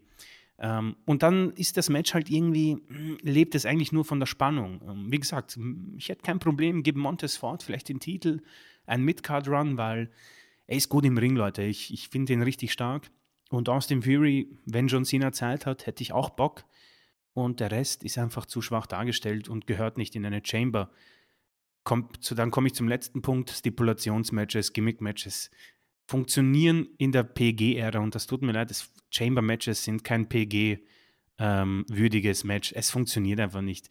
Äh, man hat alles jetzt auch mit äh, Matten abgedeckt, man hat sie überarbeitet.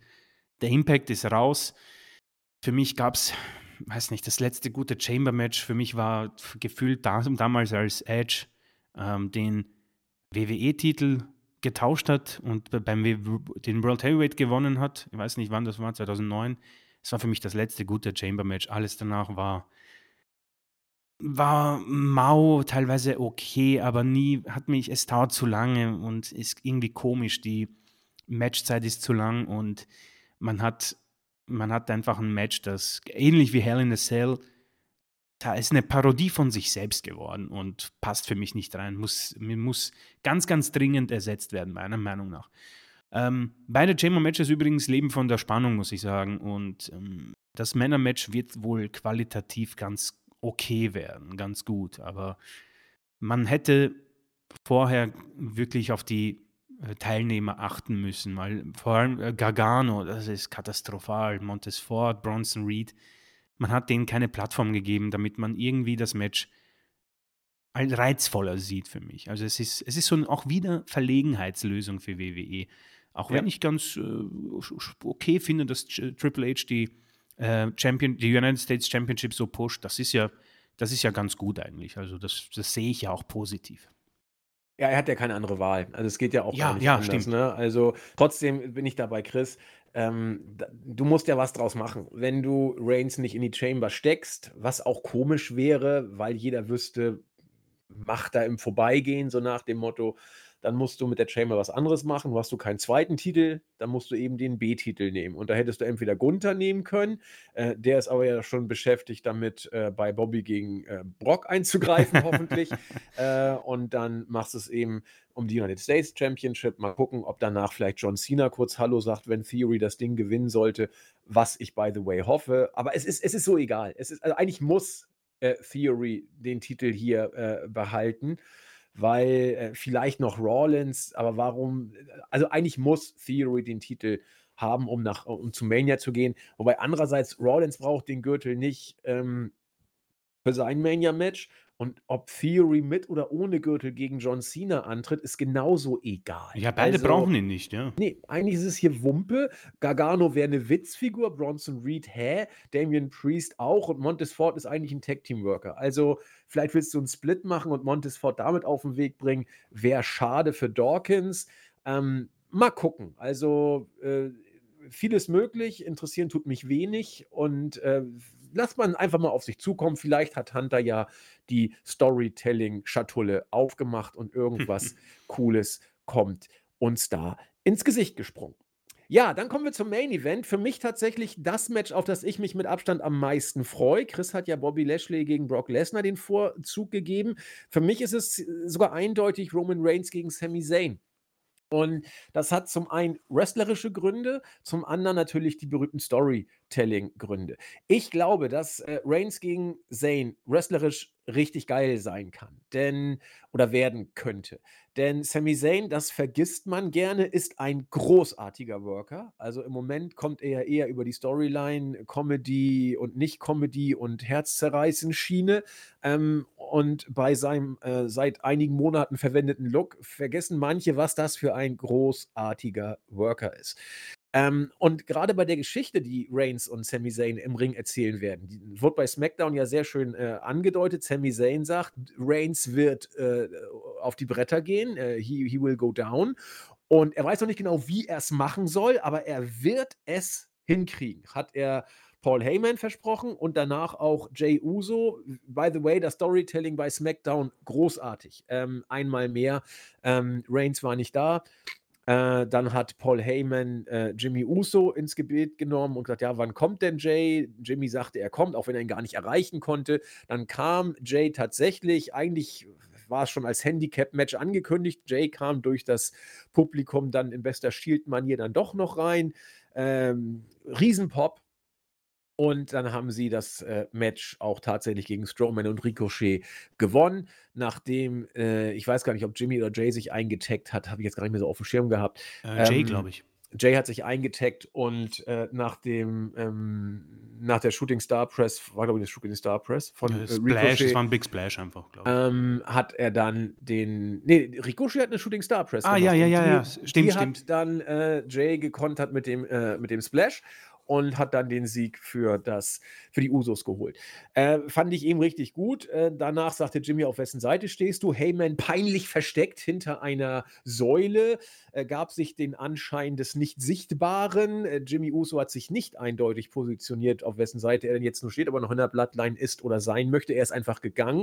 Paul Heyman heuchelte Nichtkenntnis der Situation, hüpfte aus seinem Versteck und sagte, hat Jay irgendwas gesagt? Und Jimmy, nein, nein, er hat nichts gesagt. Und äh, ja, das war natürlich ein bisschen peinlich, aber es, es ist natürlich, ähm, die Dynamik ist drin und am Ende sagte dann Paul Heyman zu Jimmy, pass mal auf, die nächste Show sollten wir uns doch irgendwie live mal anschauen, denn live sieht man manchmal Sachen äh, besser, äh, als man die sonst sehen könnte. Also da ist das letzte Wort noch nicht gesprochen. Mal gucken, was uns Reigns äh, denn jetzt alles noch so mitgeben wird. Also, wie gesagt, cooles Storytelling. Auch Sami Zayn hat Jay Uso abgefangen und gesagt, pass mal auf, wie gesagt, ich weiß noch nicht, wie ich Roman Reigns auf die Bretter kriege. Ich weiß nur, dass es geschehen wird.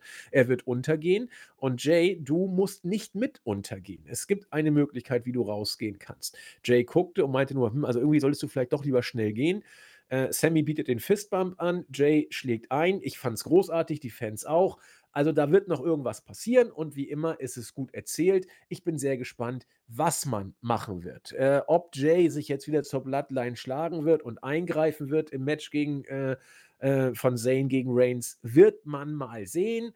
Ähm, ich bin sehr, sehr gespannt. Es wird, es muss eigentlich so sein, denn du musst ja für WrestleMania Sami Zayn und Kevin Owens gegen die Usos auf den Weg bringen. Das ist ja so geplant und das wird auch gut. So, also mich interessiert, wie gesagt, wie man es erzählt und ich glaube, es wird ein richtig gutes Match. Ich glaube, ich werde hier mindestens einen Nier voll kaufen. Und äh, obwohl ich weiß, dass Tatsächlich. ja, doch, ich weiß, es wird nicht passieren. Aber genau in solchen Situationen äh, weil ich einfach dann mit Sami Zayn so mitfieber. Also Leute, natürlich wird Sami Zayn hier nicht den Titel gewinnen. So weit legt man sich aus dem Fenster. Und natürlich wird man das Match auch nicht so erzählen, dass äh, Sami Zayn jetzt noch Triple Threat Match mäßig wie Daniel Bryan damals gegen Randy Orton und Batze Richtung, Mania, Richtung Mania noch dazu gebuckt wird. Wird nicht passieren, weiß ich auch. Aber ähm, mein Herz hängt so an dieser äh, Storyline und an Sami Zayn, dass ich alleine schon, weil mein Herz es will, mitfiebern werde und äh, den ein oder anderen hier voll vielleicht kaufen werde. So, also es wird ein starkes Match, da habe ich gar keine. Es wird stärker übrigens als Reigns gegen Owens. Da bin ich mir sicher. Äh, als das letzte Reigns gegen Owens, wohlgemerkt. Die davor waren ja Something Else. Und deswegen bin ich sehr gespannt. Und für mich äh, das auf das ich mich am meisten freue, es muss die Chamber eigentlich abschließen. Es muss der Main Event sein. Alles ja, andere wäre ja, total ja. antiklimatisch. Und Chris sagte, es ist nicht das Match, auf das er sich am meisten freut. Da frage ich mal, warum nicht? Äh, für mich ist es einfach tatsächlich, ich bin, ich bin so ein bisschen äh, der, der beleidigte Chris, ähm, weil Triple H mir nicht das gibt, was ich sehen möchte, nämlich dieses Verstehe. Match beim WrestleMania. Verstehe mich nicht falsch, die, wenn Sami Zayn darf, wirklich, wenn, wenn wir hier nicht irgendwie so ein Squash sehen, wie es schon mal gab, davon gehe ich nicht aus. Oh, hoffentlich nicht. Das wäre wär, das wär echt tödlich, ja dann wird das ein fantastisches Match. Weil ich muss auch sagen, es ist ein Gegner für Roman Reigns, der sich einreiht in tolle Gegner, die er hatte. Aber ähm, ich glaube schon, dass wir eine ein andere Qualität sehen. Weil Sammy für mich einfach einen Stil auch geht, der zwar ähnlich ist wie der von Kevin Owens, aber trotzdem auch anders. Also er, er was er, glaube ich, noch mehr hat als Kevin Owens, ist ein bisschen dieses ähm, Daniel Bryan gehen man ja. will einfach ihn zujubeln.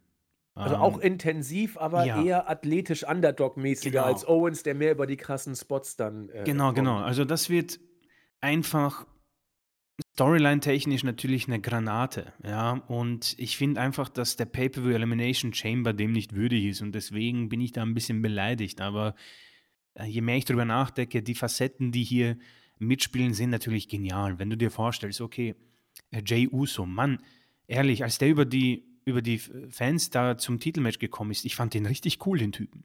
Das war ja. richtig so, verdammt, ja. das ist ein Star. Was ja. ist denn los? Und da habe ich mir gedacht, verdammt, eigentlich möchte ich auch Jey Uso gegen Roman Reigns mal sehen in Zukunft, weil. Haben wir doch schon gehabt. Ja, weil ich hätte nochmal Bock drauf. Ja, also die, es, es wäre es wär gut erzählt, das stimmt. Es ist schon irre gewesen, was der auch ein, für, ein, ähm, für ein Jahr hinter sich hat oder zwei Jahre. Ähm, wir, er ist natürlich ein Faktor, genauso wie Solo Sikoa und Kevin Owens auch ein Faktor sind in diesem Match, aber ähm, was im Match passieren könnte, auch wie sich Roman Reigns und Sami Zayn ähm, die Blicke und auch äh, Paul Heyman, also das sind natürlich auch Sachen, ich weiß jetzt schon, wenn, wenn die Musik von äh, Roman ertönt, aber auch die von Sammy, wenn es nochmal die alte ist und natürlich Montreal, das wird natürlich auch fantechnisch irre sein. Die Fans werden so mitgehen, und wir wissen, wenn die Fans bei einem Match drin sind, wird es natürlich nochmal besser. Es ist erhöhte 5-Sterne-Gefahr, muss ich sagen, ähm, aufgrund der Faktoren, die mitspielen. Denn wenn beide dürfen, vor allem wenn Sammy darf, also das ist für mich ja. nochmal ein Faktor, dann wird das unglaublich. Und die Fans sind auf jeden Fall da. Wir sind in Montreal. Ähm, dann wird das irre. Ähm, ob Eingriffe kommen da, da im Match, Safe. Äh, gehe ich mal davon aus. Und was vielleicht danach passiert ist, um eben dann endgültig äh, Mania auf den Weg zu bringen, zumindest für einen Teil der Bloodline, ähm, bin ich ja auch gespannt. Also man hat hier so schöne Facetten und äh, SmackDown war toll, haben wir schon angesprochen. Um Raw noch abzuschließen, Sami Zayn kam äh, im Verdeckten ein bisschen, was ich irgendwie etwas blöd fand, weil wir haben keine Roster-Trennung. Es sind ständig Superstars von SmackDown bei und umgekehrt.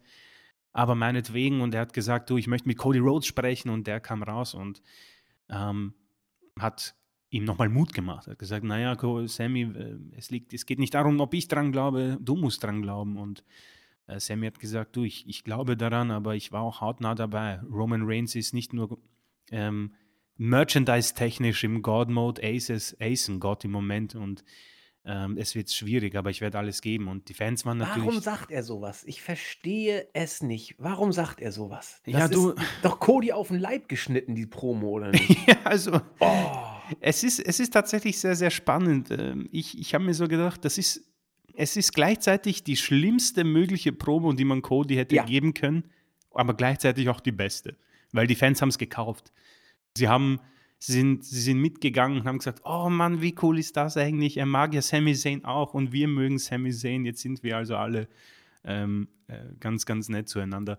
Gott, sind die Ähm, doof. es, das, das ist für mich das äh, Segment von zwischen Cody und Hey- Heyman war besser. Ähm, auch hier natürlich eine tolle Leistung von Sammy und äh, man hat hier auch sehr viel Leidenschaft gesehen, aber kam für mich nicht heran. Es ist noch immer der, es ist natürlich der Versuch von Triple H, das Ganze für uns ähm, zu verkraften. Ja, Cody ist es, Cody wird sein und es ist auch okay, meinetwegen.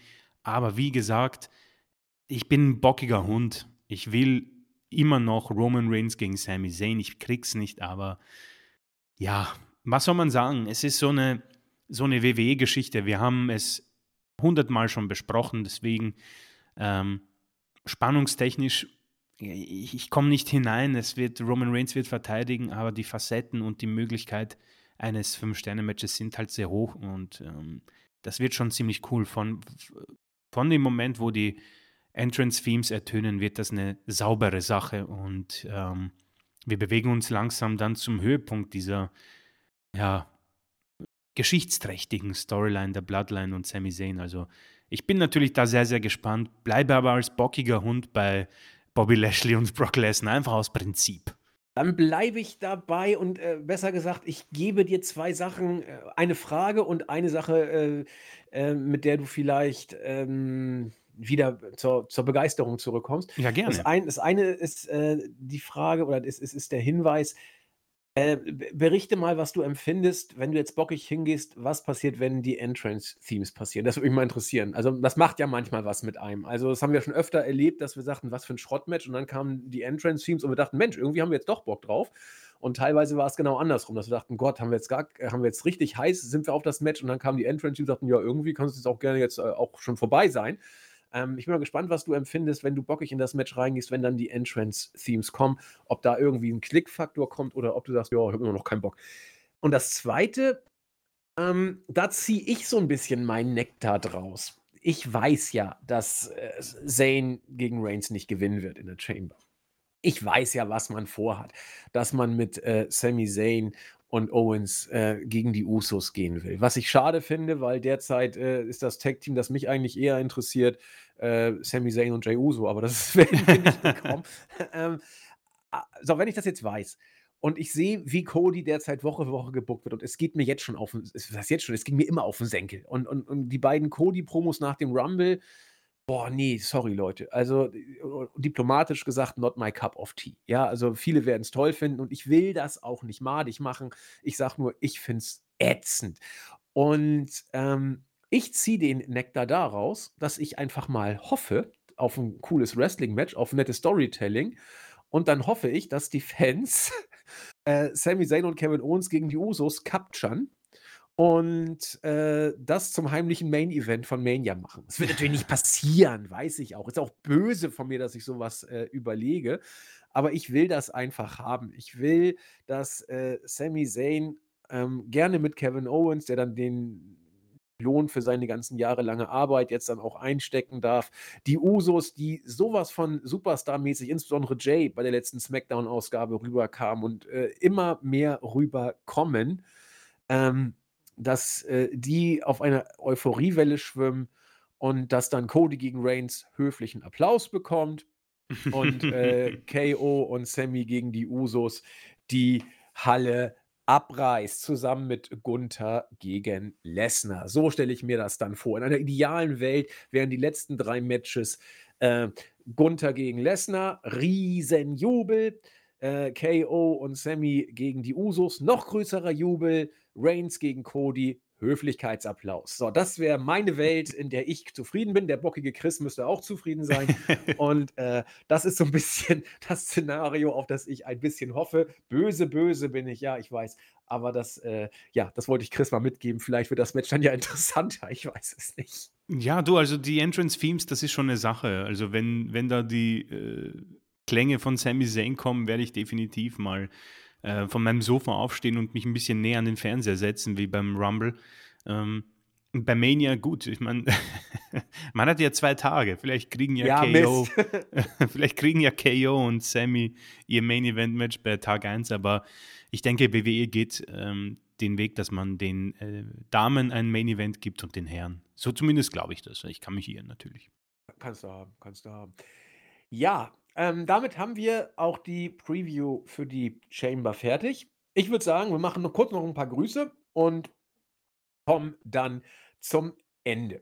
Äh, ja, Grüße sei das Stichwort. Ich fange mal mit der Startseite an. Da haben wir tatsächlich äh, einige. Ich versuche es mal zusammenzufassen und ähm, äh, möchte auch äh, bitte kein Rumgebitsche mehr auf der Startseite haben. Insbesondere, ich will jetzt keine Namen nennen, aber ich habe hier keinen Bock mehr, sowas zu lesen wie du bist doof oder sowas.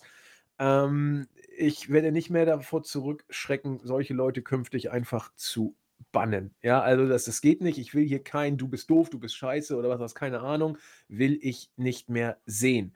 Und wenn ich das nochmal sehe, äh, im Sinne von beleidigtem Unterton, ja, das das kann man ja rauslesen, ob es ernst ist oder nicht, ähm, dann sorry, ich halte mich sehr, sehr zurück mit mit, äh, Bannen und Sperren, aber bei Beleidigung hört der Spaß auf. Insofern bitte seht's als ein Aufruf. Ich grüße äh, Jon08, der die Storyline von Sami Zayn und der Bloodline äh, einfach äh, großartig findet. Für ihn äh, einfach mit einer der besten Storylines des Wrestlings. Das sehen Chris und ich auch so. Schnubbelbu fand die Ausgabe sexy wie immer. Ähm, Find's aber doof, dass wir so oft Sascha Banks sagen. Haben wir heute nicht gemacht, bis auf jetzt, aber auch nur, weil du es erwähnt hast. Ähm, dann, äh, gab es so ein bisschen, äh, äh Kritik an der Aussage von Jon08, von wegen hier, ob, äh, er denn Drogen nehme, wegen, ähm, dass das die beste Storyline ever sei. Äh, gehe ich gar nicht drauf ein. Äh, Gando findet zurückhaltendere Töne und meint, ob er nicht vielleicht etwas übertreiben würde. Der gute Jon08, ob das die beste Storyline hat er gar nicht gesagt. Er sagte, mit eine der besten, die es gibt. Und äh, nochmal, das sehe ich übrigens auch so äh, und ist ja persönliche Meinung. DDP81 sei auch herzlich gegrüßt, hat dann noch ein paar Ausführungen über Edge, Zane und Cody gemacht, kann man sich gerne angucken. Rockstar 25 sagt, dass er äh, zugeben muss, ganz ehrlich, er findet Cody besser als Sammy für das WrestleMania-Match, äh, weil Cody nämlich unglaublich gute Matches abliefern kann. Da würde ich kontern, das kann Sami Zayn auch. Ähm, ah, er sagt, er braucht keine Storylines äh, und so weiter und so fort.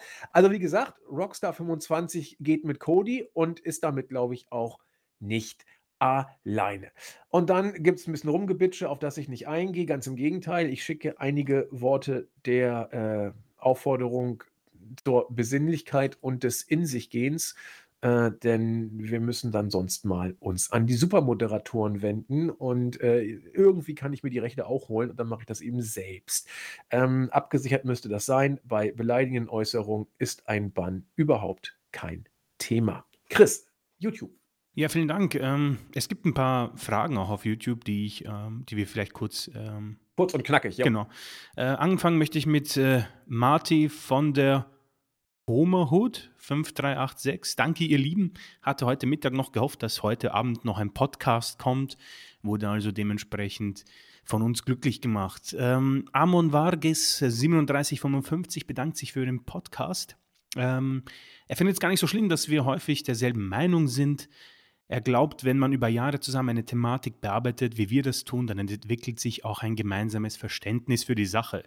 Ähm, liegt es an mir oder höre ich bei den Cody-Segmenten trotz Jubel auch viele Buhrufe und Sammy-Chants? Und so richtig Babyface ist Cody auch nicht. Wer bejubelt schon den Schnösel im Anzug?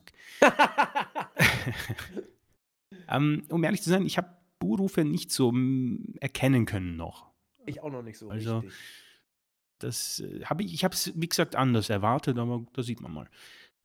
Der Sani, Sani, Madcap. noch. Äh, noch. Ja, wie gesagt. Mal gucken. Wir haben, wir haben, noch äh, bis, bis zum 1. April viel Zeit.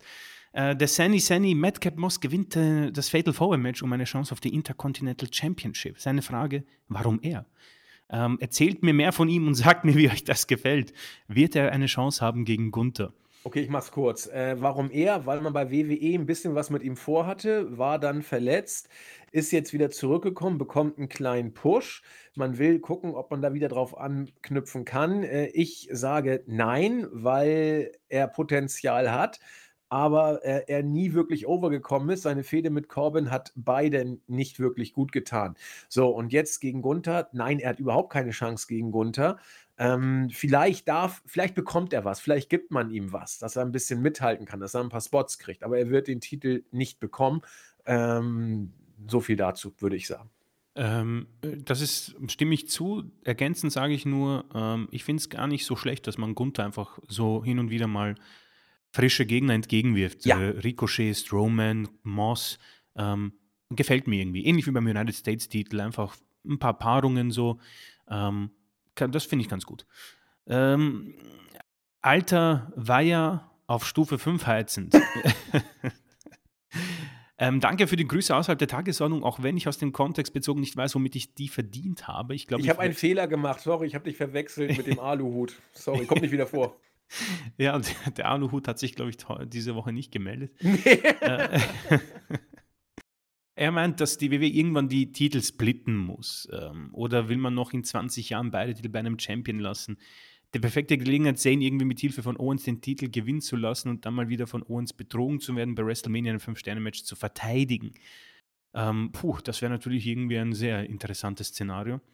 Ähm, aber ich ja, weiß nicht. Die, auch nach einem Traum-Szenario, dass das, das wahr wird das, das Gute, man lässt die Titel ja zusammen für Mania. Das finde ich eigentlich besser.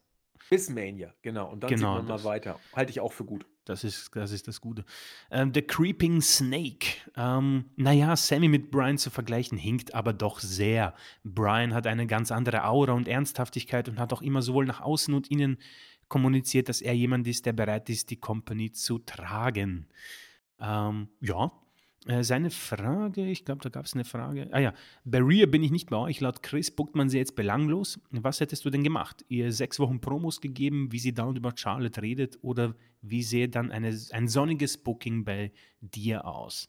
Ähm, um ehrlich zu sein, habe ich das, glaube ich, schon gesagt. Ich hätte, persönlich hätte, ihr, hätte sie rausgehalten aus ähm, Edge und bei Phoenix und einfach Matches gegeben, ähm, um ihre Stärken und ihre ähm, ihre Dominanz nochmal hervorzuheben nach dem Rumble. Also ich hätte sie auch sehr vor allem Promos gegeben, um zu sagen, erinnert euch an den Rumble, äh, schaut, wie gut ich war. Ähm, so vergisst man ein bisschen, dass er sich für Charlotte entschieden hat und für mich persönlich ist das unglücklich. Das ist natürlich auch eine Meinungssache. Also ich bin da jetzt nicht irgendwie äh, der Mann, der das richtige Booking-Auge hat, aber für mich äh, gehört sie nicht in dieses Match bei Elimination Chamber. Ähm, Andi, hast du noch was für da? Nee, Okay. nee würde ich, würd ich genauso sagen. Vielleicht noch als Ergänzung, ähm, dass man irgendwie sie noch mal so 'n bisschen mehr als die Dominik Manipulierende inszeniert. Ab und zu mal 'n Match, das gewinnt sie dann deutlich. Ansonsten macht Dominik irgend 'n Firlefanz, keine Ahnung, haut Opa Flair eine runter, weil Charlotte sie weil, ähm, Rhea, äh, ihn eben so unter der Fuchtel hat. Also, irgendwie so was. Aber, ähm, so random in dieses Mixed Tag Team Match zu stecken, halte ich auch für nicht gut, haben wir auch schon gesagt. Ja, ich meine, der Fokus wird wahrscheinlich jetzt dann nach Chamber auf dieses Match gehen und dann wird Ja. es dann wird das sicher passen. Ähm, Stadt, Land, Fluss, 1984. Äh, die Road to WrestleMania beginnt und ich will es nicht sehen, weil ich jetzt schon von dieser Selbstdarstellung genervt bin. Ansonsten wie immer danke für den Podcast. Äh, Mr. Simon, danke für den Podcast. Ich finde Cody im Ring und am Mic gut, aber mehr halt auch nicht. Sehe ihn jetzt nicht als Main Eventer und Aushängeschild der Company. Am Ende hat er ein abgeändertes Zitat aus seiner Lieblingsserie. Chris und Andy, Chris und Andy, Chris und Andy, Jens, Jens, Jens. Liebe Das Grüße. war das war einfach. Wurde auch gleich beantwortet, glaube ich, von, Genau, äh, ja. Äh, ne, das war King of Queens. Genau, Thors Sohn 88. Äh, DJ S-Blade bedankt sich. Marin 27 ähm, möchte wissen, wie man günstig den Pay-Per-View und die wirklich sehen kann. Ähm, ja, das ist, glaube ich, The Zone und Sky. Aber Wurde auch, glaube ich, beantwortet, Ja. die Frage, ne? äh, mich hier mit dem, keinem Daumen hoch, sondern so einem alles, alles klar, alles Paletti-Zeichen. Ähm, André Wilke, 2207. Wäre doch geil, wenn Corbin jetzt eine komplette Kernschmelze durchmacht, wieder alles verliert, sich bei Owens Geld pumpt und den weiherlichen Pleitegeier macht. Ja, das wäre super. Das ist genau das, was passieren muss. Und auch, äh, so neu, ja. und abschließend für mich äh, der Kommentar der, äh, der, der Kommentar der Woche von PES und NHL. Das sehe ich genauso wie ihr. Ja, vielen Dank. Das ist, äh haben wir heute nicht einmal gesagt und, äh, vielleicht kriegen wir es ja auch einmal hin, ohne das zu sagen. Damit, äh, kommen wir auf, äh, das Board, machen es kurz und knackig. Allzu viel hatten wir ja auch nicht gehabt. Wir haben, äh, Shinichi oder Shinichi, ich weiß gar nicht, wie man's ausspricht, der sich, äh, sehr gefreut hatte, dass die, äh, Review kam, auch wenn er gehofft hatte, dass es Donnerstag kam. Wir haben uns dann ja tatsächlich, äh, ein bisschen nach hinten rausgezogen.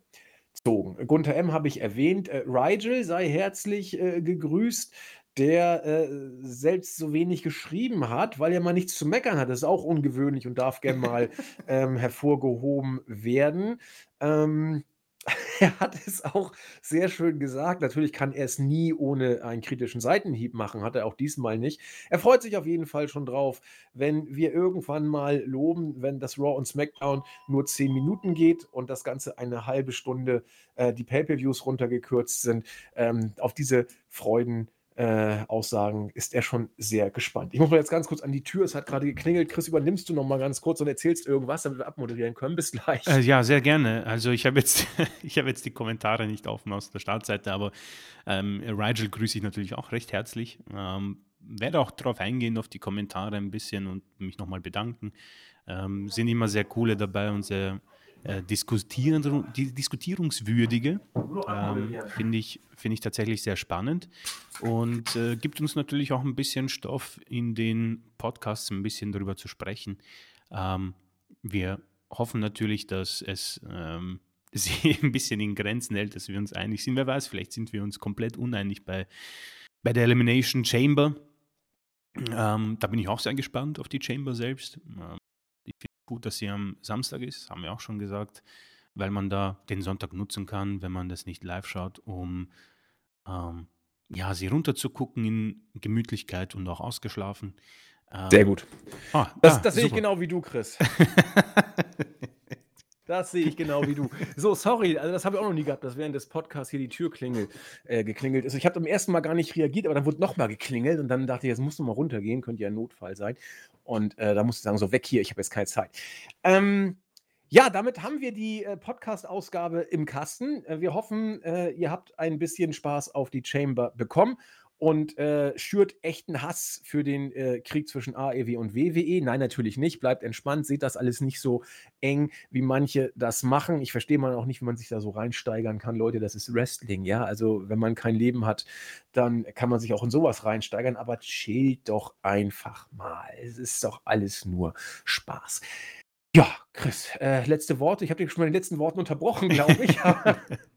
Na ja, ich ich mache es kurz. Ich wünsche euch viel Spaß bei der Elim Elimination Chamber. Für alle, die es live gucken, auch, äh, viel gu äh, Aushaltevermögen. Und ich bin schon sehr gespannt auf die Review und auf den ja, auf den Endspurt der Bloodline-Storyline. Also das da bin ich schon sehr, sehr gespannt. Da freue ich mich drauf. Und ich freue mich, äh, gleich mit. Wünsche euch auch ein schönes Wochenende, eine schöne Chamber. Bleibt fröhlich, bleibt gesund. Wir hören uns dann nächste Woche wieder. Bis denn, wir freuen uns. Ciao. Tschüss.